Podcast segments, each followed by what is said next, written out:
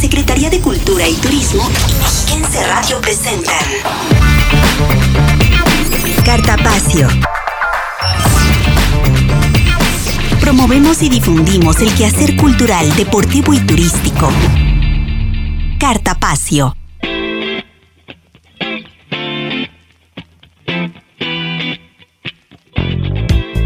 Muy buenas tardes, ya por fin es viernes, viernes de Cartapacio y le doy la más cordial bienvenida a esta revista cultural, deportiva y turística que producimos entre la Secretaría de Cultura, Deporte y Turismo y Mexiquense Radio. Como cada semana, soy Belén Iniestra y a nombre de quienes hacemos este maravilloso programa, agradezco profundamente el favor de su sintonía. Hoy es 28 de enero del 2021 y esta tarde le llevaremos todos los detalles de cómo y cuándo surgió el gentilicio mexiquense, el cual es utilizado para designar a las y los originarios del Estado de México.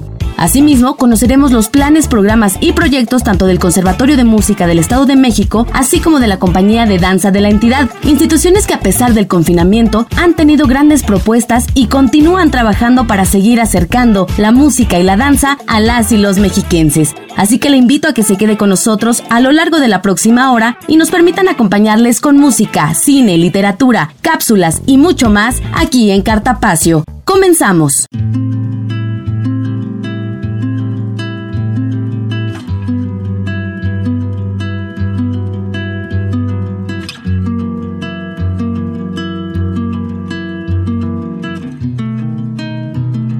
Propuesta musical. Quiero encontrar sobre tu piel frases que me levanten, que no me dejen caer. Quiero creer que le hace bien al alma frenar parar y empezar de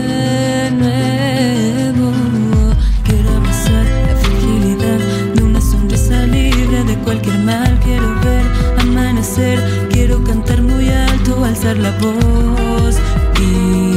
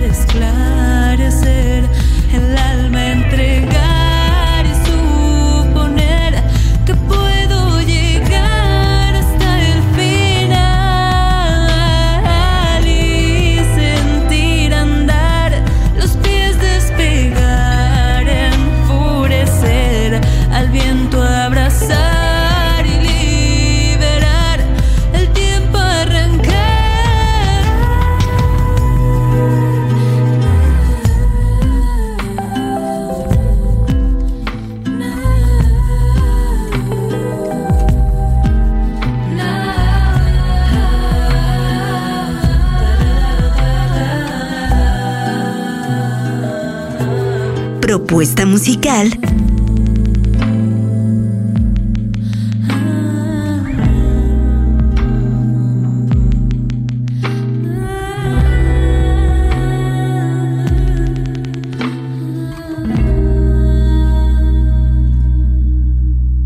Que acabamos de escuchar se denomina Quiero, a cargo de Bere Contreras, quien es una compositora, guitarrista y cantante originaria del Estado de México. Siempre inspirada en la búsqueda de un sonido propio, Bere incorpora fusiones de géneros que parten del jazz, vistiendo sus canciones con tintes de folk y pop, creando armonías y melodías que nacen de su guitarra y voz. La trayectoria musical de Bere Contreras parte de un primer disco en 2016 titulado Contraluz, con composiciones de su autoría y bajo la producción de la cantante y compositora de jazz Iraida Noriega. En su oportunidad, se presentó en escenarios como el Teatro de la Ciudad Esperanza Iris, el Zócalo de la Ciudad de México en el marco del Festival de la Semana de las Juventudes, el Vive Latino, entre otros. La música de Bere Contreras es lo que estaremos escuchando a lo largo de nuestro programa, esperando que sea de su agrado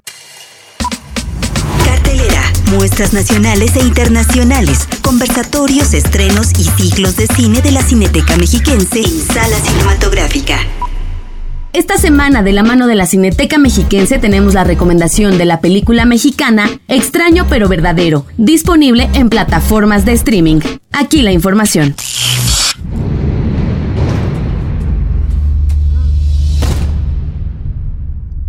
Hola amigos, ¿qué tal? Soy Noé Tobar Soto de la Cineteca Mexiquense. El día de hoy les recomendaré la película mexicana Extraño pero verdadero, que formó parte del 38 Foro Internacional de Cine que organiza la Cineteca Nacional, la cual el pasado 17 de enero cumplió 47 años de exhibir muy buen cine. ¿Te gustan los mocosos, huele Suéltame grito. Maestro se quiso pasar conmigo. Esta cinta es el segundo largometraje del realizador Michel Lipkis, quien retrata en un muy buen logrado blanco y negro la relación amorosa de dos jóvenes que trabajan como recogedores de basura y su constante lucha por sobrevivir en una ciudad que les consume día a día. El director logra confrontarnos con nuestras realidades e ilumina la inseguridad que se esconde hasta en las noches más tranquilas de la Ciudad de México. La película, extraño pero verdadero, también nos ubica en la cotidianidad de la capital mexicana y recrea el trabajo de los recogedores de basura.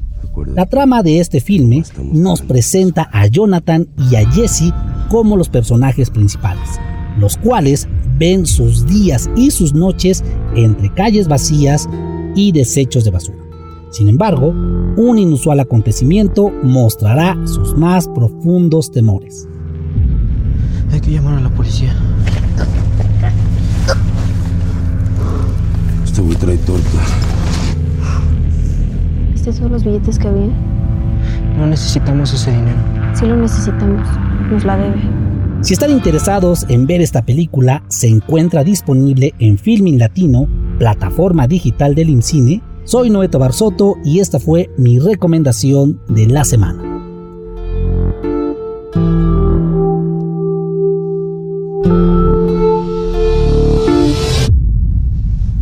Acuérdate que nomás estamos tirando la basura.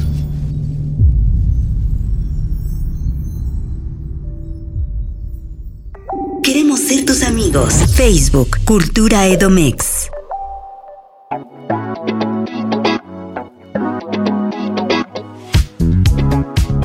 Amigos de Cartapacio, muchas gracias por continuar con nosotros. Ahora quiero compartirles que para conocer un poco más acerca del gentilicio mexiquense utilizado para designar a las y los originarios del Estado de México, hacemos contacto vía telefónica con el maestro Rodrigo Sánchez Arce. Él es el integrante del Comité Técnico del Fondo Editorial del Estado de México. Estimado Rodrigo, ¿cómo estás? Muy buenas tardes. Hola, ¿qué tal Belén? Muy buenas tardes pues justamente para platicar un poco acerca de estos antecedentes históricos que tiene este gentilicio mexiquense, ¿no? Que hoy en día, bueno, pues nos define a los oriundos del Estado de México. Platícanos un poco, por favor. Así es, pues fíjate que el pasado 28 de enero pues tuvimos esta efeméride del gentilicio mexiquense ya que el 28 de enero de 1985 precisamente la Academia Mexicana de la Lengua definió que era correcto el uso del gentilicio mexiquense para denominar a los habitantes del Estado de México. Y bueno, pues mira, esto tiene eh, muchos antecedentes, si me permites. Así es, sí. Te los platico rápido. Claro, claro. Bueno, es que mira, el Estado de México ha tenido muchos problemas con su identidad. ¿Por qué? Pues por la cercanía con la Ciudad de México, ¿no? Que si bien puede tener ciertas ventajas, también ha tenido pues algunos rasgos de fatalidad para nuestra entidad, ¿no? Por ejemplo, desde la colonia, el antiguo territorio de la Intendencia de México iba desde Pachuca y Tulancingo hasta las costas de Acapulco y Cihuatanejo, o sea, eh, era muy grande el territorio, ¿no? Sí. Este territorio enorme pues pasó entero a formar parte del Estado libre y soberano de México ya en nuestro país independizado el 2 de marzo de 1824 que es cuando celebramos la elección del Estado de México. Correcto. Bueno, pocos meses después, en noviembre de 1824, de ese mismo año, se creó el Distrito Federal. Y pues aquí comienzan los problemas, ¿no? Porque pues los capitalinos siguen siendo mexicanos. Así es. Y los del Estado de México también siguen siendo mexicanos. Luego al Estado de México le quitan territorio, ¿no? Vienen las mutilaciones durante el siglo XIX. Eh, en 1849 se crea el Estado de Guerrero con territorio estatal y sus habitantes comienzan a ser guerrerenses. En 1854 se le quita más territorio para dárselo al Distrito Federal. En 1869 se crea el estado de Hidalgo y sus habitantes y estos pasan a ser hidalguenses. Ese mismo año se crea el estado de Morelos y pues de esta forma nacen los morelenses. En 1917 habrá una cesión adicional de territorio al Distrito Federal. Y es de esta forma que de 134 mil kilómetros cuadrados que tenía el Estado de México, se quedó con poco más de 21 mil kilómetros y sin un gentilicio claro. Encima, pues fíjate que la conurbación del Distrito Federal con el Estado de México propició que habitantes de lugares como Naucalpan, Atizapán, Coacalco, Icatepec, Nezahualcóyotl, Texcoco, incluso todo este corredor de municipios que tú conoces bien y que está conurbado a la Ciudad de México, Así es. pues que los habitantes no se sintieran parte de nuestro estado. Y bueno, pues por si fuera poco, esta fórmula que encontró don Heriberto Enríquez en el himno al Estado de México de llamarnos eh, mexicanos por patria y provincia, pues resultó ser insuficiente también y la verdad es que no tenía ninguna eh, viabilidad a futuro. Fíjate que en la década de 1960 comenzó a plantearse esta discusión sobre el gentilicio de los habitantes del Estado de México. Uno de los primeros fue Alfonso Sánchez García, el entrañable profesor Mosquito, Sí. quien eh, ya desde entonces proponía dividir al Estado de México en dos. Pues para que unos fueran eh, valletolucenses, ¿no? Habitantes del Valle de Toluca, y otros fueran,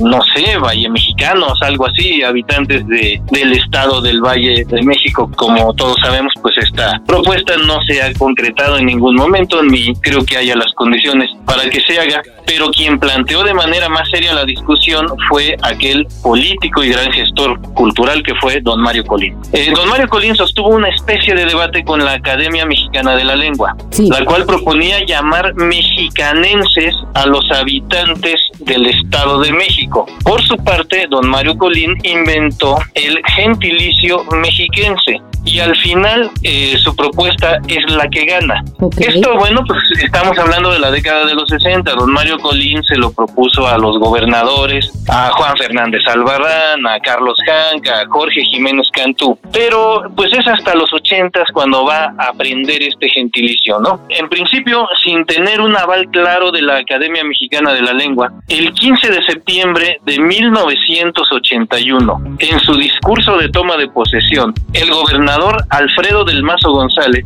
utilizó la palabra mexiquense, dándole de esta manera un carácter oficial, pues desde el ámbito político. Pasarían otros casi cuatro años para que un lingüista y filólogo de los Altos de Jalisco, don José G. Moreno de Alba, eh, integrante de la Academia Mexicana de la Lengua, oficializara en un dictamen el gentilicio mexiquense, aduciendo la razón de que es correcto en términos gramaticales, morfológicos y semánticos. Y además vale la pena aclarar que don José G. Moreno, en esto de aceptar el gentilicio mexiquense, fue en contra de la propia Academia Mexicana de la Lengua de la que él era parte, porque eh, pues la Academia Mexicana de la Lengua nunca estuvo de acuerdo con el gentilicio mexiquense Sí. él quería mexicanense, ¿no? Pero bueno, no prosperó tampoco la propuesta de la Academia Mexicana, así que prosperó el mexiquense, ¿no? Y sus argumentos de don José G. Moreno los publicó en el libro Minucias del Lenguaje, editado por el Fondo de Cultura Económica en 1987. Es de esta forma, Belén, como le debemos el término mexiquense, creo yo, a tres personajes. En primer lugar, a don Mario Colín, que es el que crea este neologismo. En segundo lugar, a don Alfredo del Mazo González, quien lo utiliza por primera vez en discursos oficiales y a partir de él los gobernadores ya utilizarán sin ningún problema el gentilicio mexiquense y por supuesto a quien desde la filología, desde la lingüística, aprobó el uso de este término, que fue don José G. Eh, Moreno de Alba. Y es precisamente que cada 28 de enero, gracias a don José G. Moreno de Alba, los mexiquenses podemos festejar esta efeméride de que la Academia Mexicana de la Lengua aprobara el término para denominar a los habitantes del Estado de México. Correcto. Y bueno, también importante mencionar que esta innovación, ¿no? De este gentilicio, pues ha sido adoptada por nosotros ya también. Se ha vuelto una norma válida dentro de nuestra comunidad. Y bueno, también es gracias a esta aceptación, ¿no? De nosotros como miembros habitantes del Estado de México. Sí, fíjate que yo creo que pues ha caído muy bien, ha calado muy bien el término. Es algo que definitivamente nos identifica a los habitantes de este pequeño pero gran territorio, ¿no? Que ayer veíamos que ya hay 17 millones de habitantes Sí. aquí en el Estado de México. Y estaba yo recordando, a pesar de que prácticamente los gobernadores no utilicen la palabra mexiquense en sus logotipos, con excepción, recordaba yo de el gobernador César Camacho que creó este logo oficial de orgullosamente mexiquense en colores fiucha y verde, ¿no? Un, un logo redondo. Los demás no lo han utilizado, pero prácticamente todos los días en los discursos oficiales los gobernadores se dirigen a los mexiquenses, hablan de los mexiquenses y bueno, pues plantean políticas públicas en beneficio de los mexiquenses. Entonces yo creo que ha sido eh, muy afortunado, es un término joven, y yo creo que todavía necesita extenderse un poco más, sobre todo en la zona conurbada del Valle de México, para que aquellos habitantes sientan realmente esta identidad plena con el Estado, pero creo que ha sido un buen esfuerzo y ahí vamos los mexiquenses. Así es, pues enhorabuena para nosotros como mexiquenses, sentirnos afortunados, como bien ya lo comentabas al inicio de esta entrevista, por ser mexicanos por patria y provincia. Estimado Rodrigo, pues muchas gracias por toda esta información que hoy nos brindas. Estaremos muy continuamente hablando contigo de otros temas más adelante para Cartapacio. Con mucho gusto aquí estamos a la orden y pues les mando un saludo a toda la audiencia. Que estés muy bien, estimado Rodrigo. Un saludo. Gracias, hasta luego. Agradecemos al maestro Rodrigo Sánchez Arce por esta información y con ello vamos a un corte. No sin antes recordarle que continúa el programa virtual Cultura, Deporte y Turismo en un clic 3.0, donde podrá disfrutar de interesantes conversatorios, recitales, cápsulas, talleres, actividades deportivas y mucha información a través de nuestras redes sociales. En Twitter, Facebook e Instagram nos encuentran como Cultura Edomex. Vamos a un corte. Ya regresamos. Cartapacio. Síguenos en Instagram, arroba Cultura Edomex. Hola, ¿qué tal? Soy Lourdes Malagón, forma parte de la organización de la Presa Estado de México, Sor Juana Inés de la Cruz de Artes y Letras, y quiero invitarlos a que no pierdan la oportunidad de registrar a sus candidatos. El cierre de esta convocatoria es el próximo domingo 31 de enero, así que esperamos que lo hagan, es en línea. No olviden consultar edomex.gov.mx diagonal presea-edomex y ahí, bueno, pues podrán registrar a sus candidatos.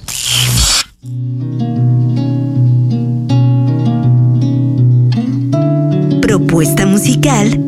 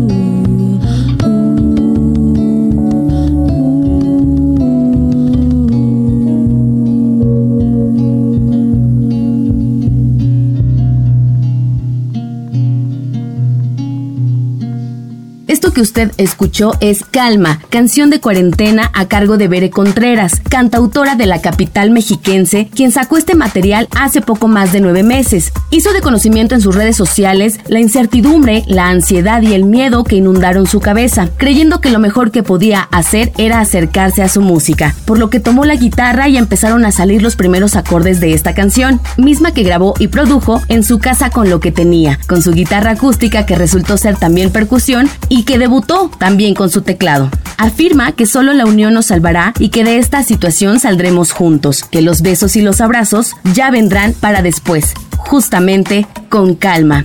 Bere Contreras es la propuesta musical de esta tarde en Cartapacio y esperamos que la estén disfrutando. Capturando voces. Trayectos, noticias e historias de cultura y deporte entre tiempo.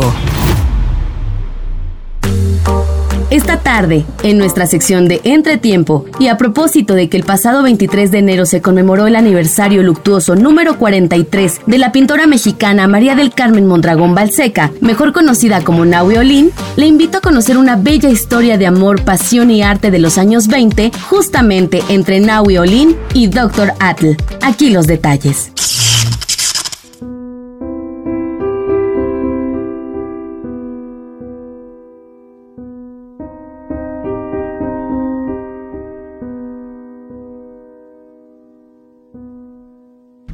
México de los años 20 del siglo pasado, la pintora y poeta María del Carmen Mondragón Balseca, después de separarse del también pintor y diplomático Manuel Rodríguez Lozano, inició una relación sentimental, documentada a través de su correspondencia y por diversas obras dedicadas a la pareja, con el ya muy reconocido artista Gerardo Murillo, el Dr. Atl. Al iniciar esa relación, Carmen cambió su nombre por sugerencia del pintor por el de Nahui Olin, que en náhuatl significa el cuarto movimiento del sol. En sus cartas, la mayoría de ella él, escritas en verso casi todas, y las distintas obras a ellos dedicadas, queda el registro de una relación sentimental, pero también una intelectual, llena de erotismo y un sentido estético propio de los dos artistas. El Dr. Atl, junto con otros artistas de la época, retrataron a Nahue incontables veces. Ella fue una de las primeras modelos de desnudo en la historia de México. Diego Rivera la retrató en uno de sus murales como Erato, la musa de la poesía erótica. Su relación terminó tan volátilmente como comenzó, después de compartir una vivienda en el convento de la Merced por aproximadamente cinco años. Fue la época más productiva artística e intelectualmente para ambos artistas. La apasionada relación explota y termina mal. Existen relatos de que ella pretendía dispararle al doctor Atul mientras dormía. La relación fue entonces y sigue siendo una expresión de formas innovadoras, un ícono de la libertad que en esos años fueron un cambio revolucionario como la guerra que acababa de terminar, y que hoy continúa inspirando a los creadores en todos los campos del arte.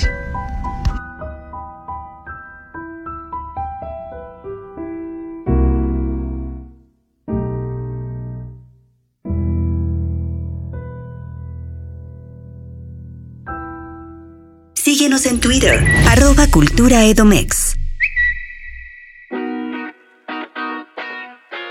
Y amigos de Cartapacio, muchas gracias por continuar con nosotros ahora para saber un poco más acerca de los planes, programas y proyectos que se tienen para este 2021. Hacemos contacto con el maestro Yasmani Hernández, director artístico de la compañía de danza del Estado de México. Maestro Yasmani, ¿cómo está? Muy buenas tardes.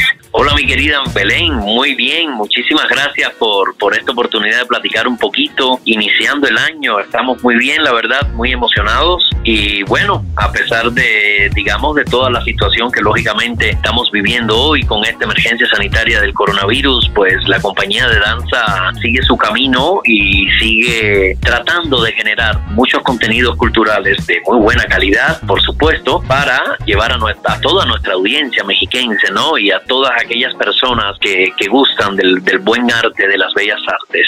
Así es, maestro, preguntarle también acerca del trabajo que se está haciendo al interior de la compañía. Sabemos que, bueno, nuestras bailarinas y bailarines tienen que seguir ensayando, ¿no? Al final del día, pues su cuerpo es esta materia prima y tienen que, bueno, seguir ellos con sus ensayos. ¿Qué nos puede comentar al respecto?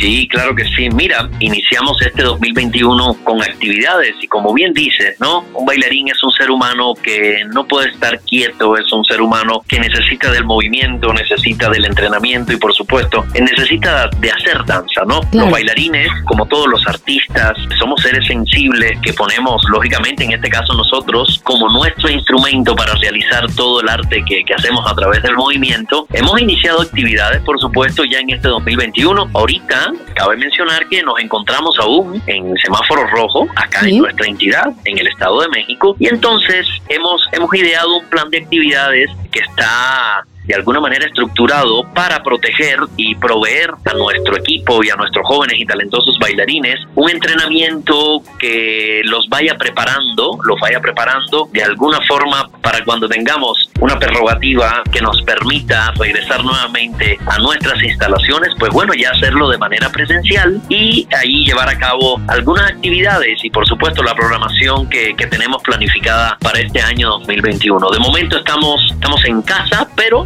nos estamos entrenando, estamos teniendo actividades diarias con clases de técnica de ballet, estamos teniendo algunas actividades complementarias, también estamos realizando actividades de fortalecimiento y un entrenamiento que está enfocado lógicamente para bailarines a partir de clases de acondicionamiento físico y algunas clases que son del conocimiento, digamos, de la comunidad en general, ¿no? Hacemos clases de pilates, acondicionamiento físico, por ahí tenemos la idea también de ofrecer clases de yoga que no solo nos ayudan a estar en paz y nos ayuda a encontrar nuestro centro, sino también la yoga o el yoga, como bien se le dice, eh, para los bailarines es muy beneficioso porque también ayuda a interiorizar aún más todo lo que es el control del cuerpo, ¿no? Digamos que para un bailarín, la cúspide de su entrenamiento o de su formación como bailarín, o uno de los objetivos que tiene la carrera de un bailarín precisamente, es lograr conocer y dominar perfectamente el cuerpo, que es nuestro instrumento de trabajo, y con ello, pues generar un control que nos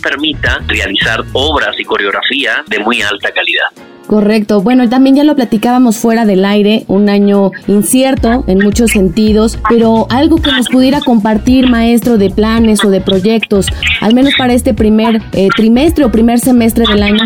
Sí, claro, con muchísimo gusto. Mira, eh, la Compañía de Danza del Estado de México va de la mano, por supuesto, con la Secretaría de Cultura y Turismo del Gobierno del Estado de México, nuestra querida Secretaría que está liderada por la maestra Marcela González Salas. Y bueno, en otro plano, y no menos importante, pues bueno, también vamos de la mano con la maestra Ivette Tinoco García, que es la directora general de Patrimonio y Servicios Culturales, una dirección de la cual la compañía está ah, adscrita, ¿no? Con ellos hemos estado en pláticas para diseñar un esquema de trabajo que nos permita adaptarnos a, a, las nuevas realidades que estamos viviendo. Pues la compañía sigue muy activa y bueno, te podría decir que estamos de alguna manera teniendo la oportunidad de llevar contenidos a través de una plataforma que ya no es desconocida para nuestro público. Estamos hablando de la plataforma digital Cultura y Deporte en un clic 3.0, que es un proyecto que emana desde la Secretaría de Cultura y Turismo del Gobierno del Estado de México con la finalidad de llevar contenidos. Allí nos estamos presentando y la compañía de danza está teniendo dos espacios al mes, específicamente los días sábados. Nosotros le llamamos eh, sábados de danza, sábados de danza con la compañía de danza del Estado de México. Y bueno, estamos presentando espectáculos, espectáculos de ballet con obras que forman parte del repertorio de la compañía, algunas otras con las que estamos realizando reposiciones y lógicamente con una mirada え? Enfocada para el disfrute y el goce, también el aprendizaje de nuestra audiencia, ¿no? Eh, no solo vamos a estar llevando espectáculos, también vamos a crear un ciclo de entrevistas, eh, seguramente van a ser como una vida en la danza y vamos a estar entrevistando, generando unas cápsulas con algunos maestros, figuras importantes de la danza, no solo mexiquenses, sino también de carácter nacional e internacional. Y no solo van a ser figuras de ballet, no van a ser bailarines, coreógrafos o maestros importantes de danza, sino que también queremos esta mirada de la danza, de la perspectiva también de otros actores que si bien no son bailarines, siempre han estado acompañándonos en este hermoso camino que es hacer danza. Te estoy hablando que vamos a tener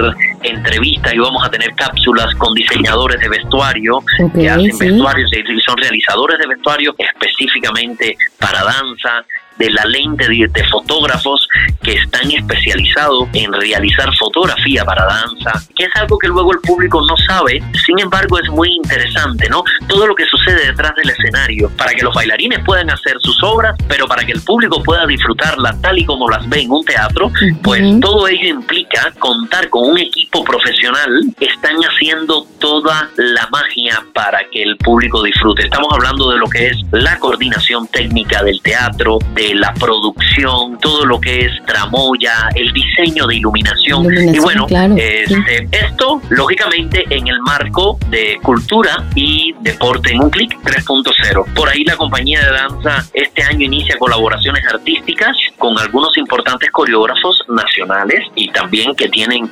trayectoria internacional. Y bueno, podría hablarte del maestro Jaime Camarena, que es uno de los baluartes que se integra al, al staff y al equipo de la compañía. Es un destacado e importante coreógrafo nacional. Y bueno, él nos va a estar acompañando en primer cuatrimestre con el que vamos a, a generar una serie de proyectos artísticos que le van a otorgar a la compañía y a nuestros bailarines la oportunidad de ampliar el, el diapasón del lenguaje del movimiento. Si bien la compañía está integrada por bailarines que tienen una formación clásica, lo que queremos con el maestro Jaime Camarena es diversificar, por supuesto, el lenguaje del movimiento, aportándoles a ellos un mayor vocabulario desde el punto de vista contemporáneo. Esto todo va con miras, por supuesto, a generar un proyecto y un espectáculo que esperemos ya pueda ser presencial y con el que queremos celebrar el Día Internacional de la Danza. Por supuesto, continúa con nosotros la maestra Yasmín Barragán, quien es nuestra coreógrafa residente, y bueno, con ella también vamos a estar creando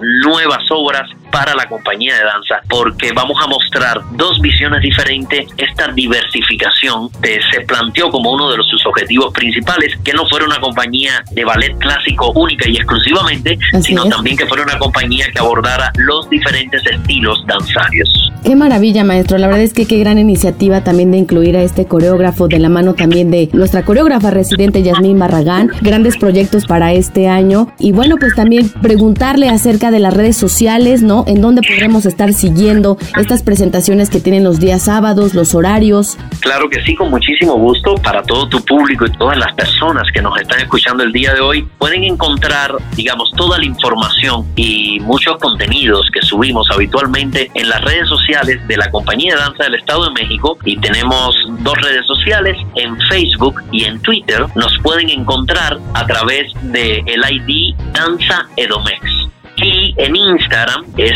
danza.edomex.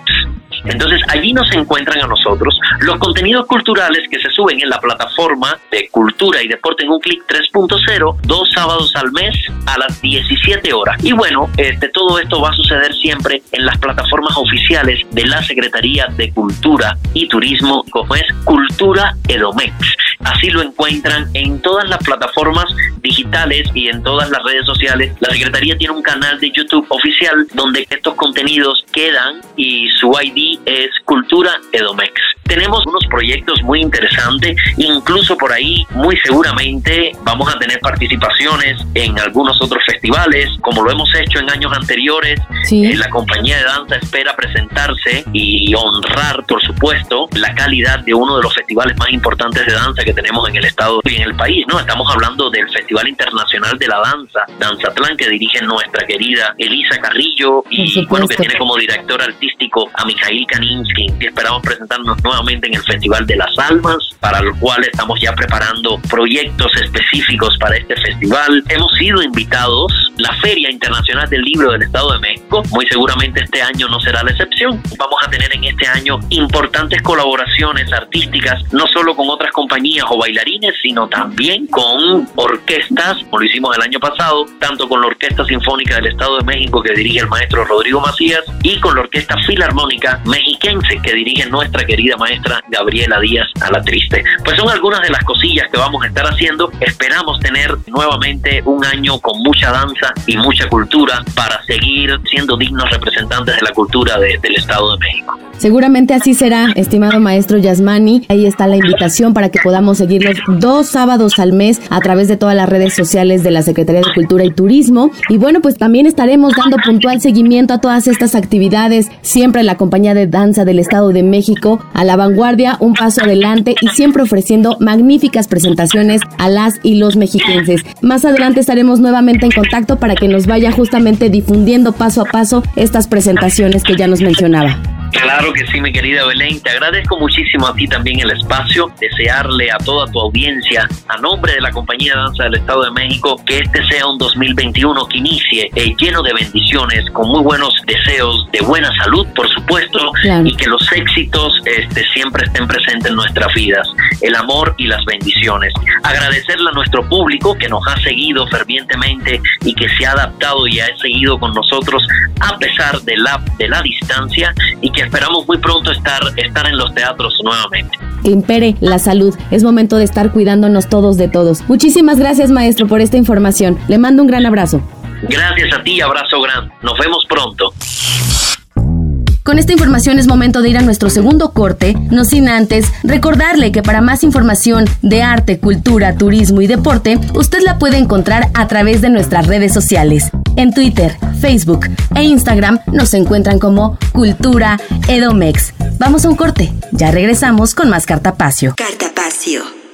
Síguenos en Twitter, arroba Cultura Edomex. Y amigos de Cartapacio, muchas gracias por continuar con nosotros. Ahora les comparto que hacemos enlace vía telefónica con el maestro Luis Manuel García Peña. Usted ya muy bien lo conoce, él es el director del Conservatorio de Música del Estado de México. Maestro Luis Manuel, ¿cómo está? Muy buenas tardes. Muy buenas tardes, pues muy agradecido una vez más por esta oportunidad de, de poder eh, pues comentar cosas que suceden al interior del Conservatorio de Música del Estado de México. Muchas gracias por la invitación. A sus órdenes. Y justamente es que le buscamos para comentar acerca de los planes, programas y proyectos que se tienen en este 2021, un año que, bueno, pues inicia también de manera diferente, ¿no? Sabemos que las clases también ya dieron inicio después de este periodo vacacional de manera virtual. Así es, nosotros eh, se comenzaron las clases a partir del día 7 de enero y pues por la, pues ya sabemos todo lo que está sucediendo por la pandemia, pues van a seguir siendo de manera virtual como terminó el año, ¿no? Entonces, ahorita estamos en periodo de evaluación semestral y reanudaremos próximas actividades para el próximo ciclo semestral a partir del día 8 de febrero. También comentarles que pues este es un año importante para el Conservatorio de Música ya que cumple 30 años de, de, su creación y aunque se habían planeado muchas cosas de manera pues de manera presencial, vamos a tener que ajustar muchas de las situaciones para que sean aunque sea de manera virtual, pero no podemos dejar de celebrar este grandísimo acontecimiento, ¿no? Este conservatorio que pues ha sido toda una institución y ha dado muchas cosas buenas de qué hablar, sobre todo en, la formación para estudiantes y así seguiremos y así seguiremos trabajando para que cada vez, ¿no? Hasta lograr que podamos lograr la excelencia académica que todos los alumnos y toda la, gente que quiere estudiar música merece, ¿no? Estamos trabajando, ya estamos puliendo los planes de estudio, que están, se hizo una revisión exhaustiva todo el año pasado, ahorita están pasando ya al, segundo filtro, que es ver la bibliografía y todo lo que se va a hacer, vamos a decir yo creo que más tardar en febrero ya tendremos lo, para la última etapa para que se pueda en el Consejo Académico todos esos planes de estudio, lo están revisando área por área uh -huh. y vamos a hacer un Consejo Académico para que se puedan ya dar el aval y estemos a la vanguardia, ¿no? Esto también nos ha dado mucha oportunidad a la pandemia de revisar contenidos, de revisar muchas situaciones que quizá nunca nos hubiéramos imaginado y tenemos que crear de alguna manera un sistema híbrido de enseñanza, ¿no? Entonces sí vamos a tener todo lo que es el listado de materias y, y, de licenciaturas de lo que va a llevar, pero también con esta nueva visión de lo que estamos viviendo que nos permite hacer muchas cosas y tenemos que verlo siempre de una manera positiva. Comentarles también, si, me, si usted me permite, claro, claro. que se van a estar llevando a cabo eh, a partir de febrero diferentes semanas culturales para conmemorar este 30 aniversario. Cada semana va a tener un tópico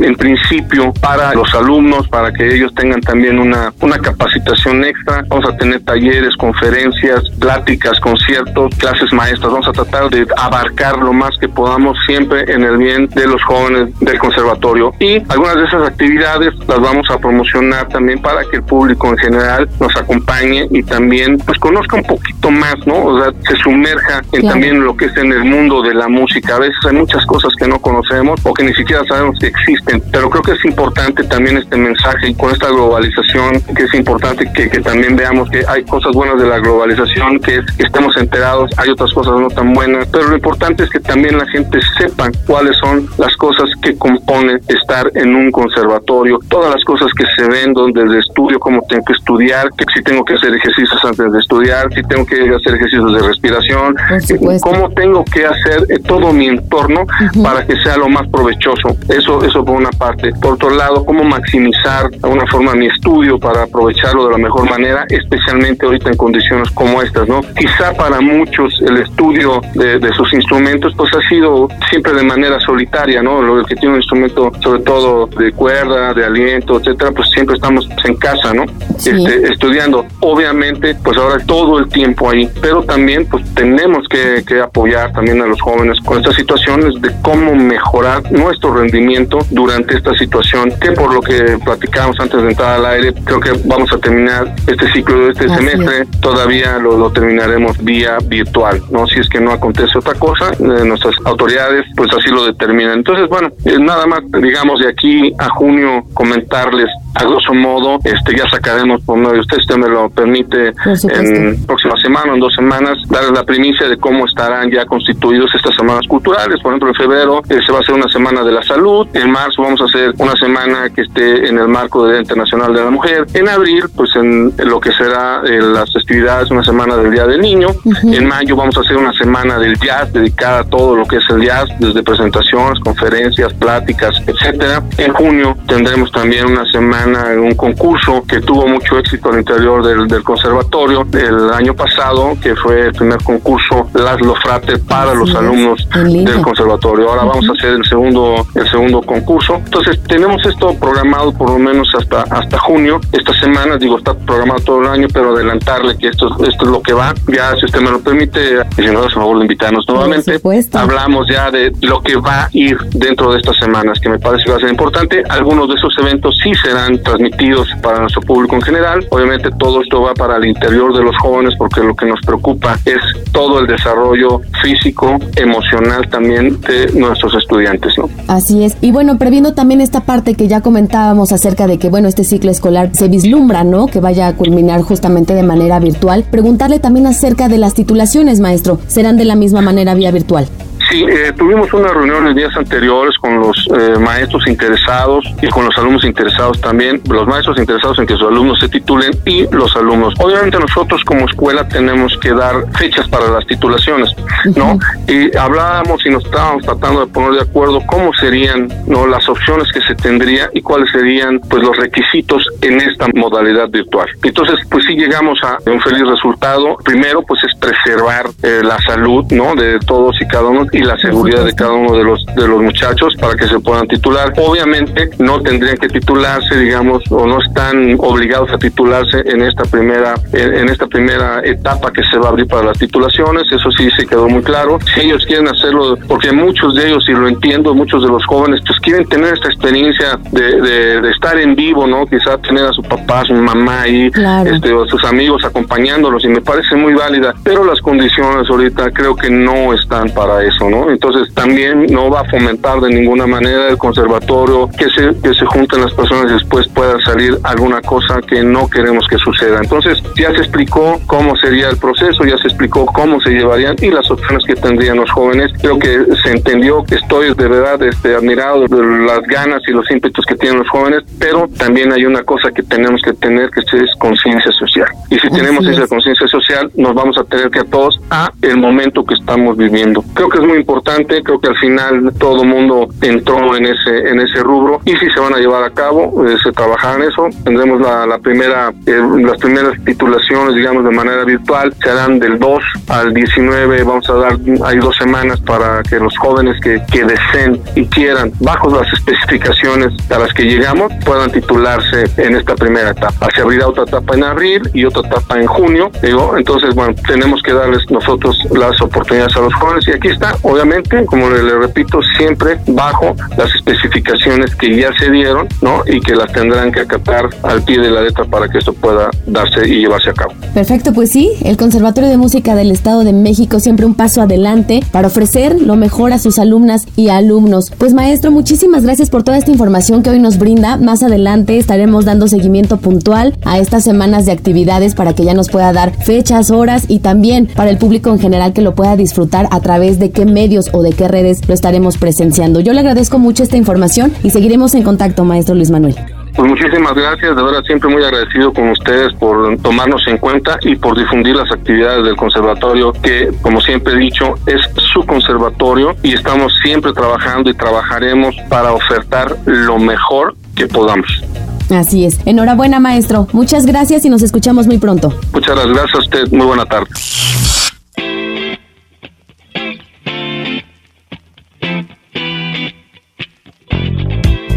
Y con esta entrevista hemos llegado al final de nuestro programa, no sin antes hacerle la atenta invitación a que sigamos cuidando todos de todos con las medidas de seguridad que nos dictan nuestras autoridades. Asimismo, le recuerdo que aún puede hacer el registro de sus candidatas y candidatos a la Presea Estado de México 2020 en la modalidad de Artes y Letras y Deportes. Este domingo 31 de enero a las 18 horas termina el registro y es de gran importancia que usted pueda ayudarnos a encontrar a estos destacados y destacadas mexiquenses. La página con toda la información usted la puede encontrar a través de www.edomex.gov.mx diagonal presea-edomex. Y bueno, la invitación de cada semana también es a que siga las actividades de manera virtual en el programa Cultura, Deporte y Turismo en un clic 3.0 a través de las redes sociales que usted ya muy bien conoce, en Twitter, Facebook, e Instagram nos encuentran como Cultura Edomex. En la coordinación general de este programa se encuentra Mario Vallejo. Agradecemos la colaboración de Damaris Becerril, Patricia Fierro, Jimena Rodríguez, así como a todo el equipo de Mexiquense Radio. Mi nombre es Belén Iniestra y le recuerdo que tenemos una cita el próximo viernes en punto de las 12 horas aquí en Cartapacio. Le vamos a dejar con un poco más de música a cargo de Bere Contreras. Esto es Polaridad. Feliz viernes.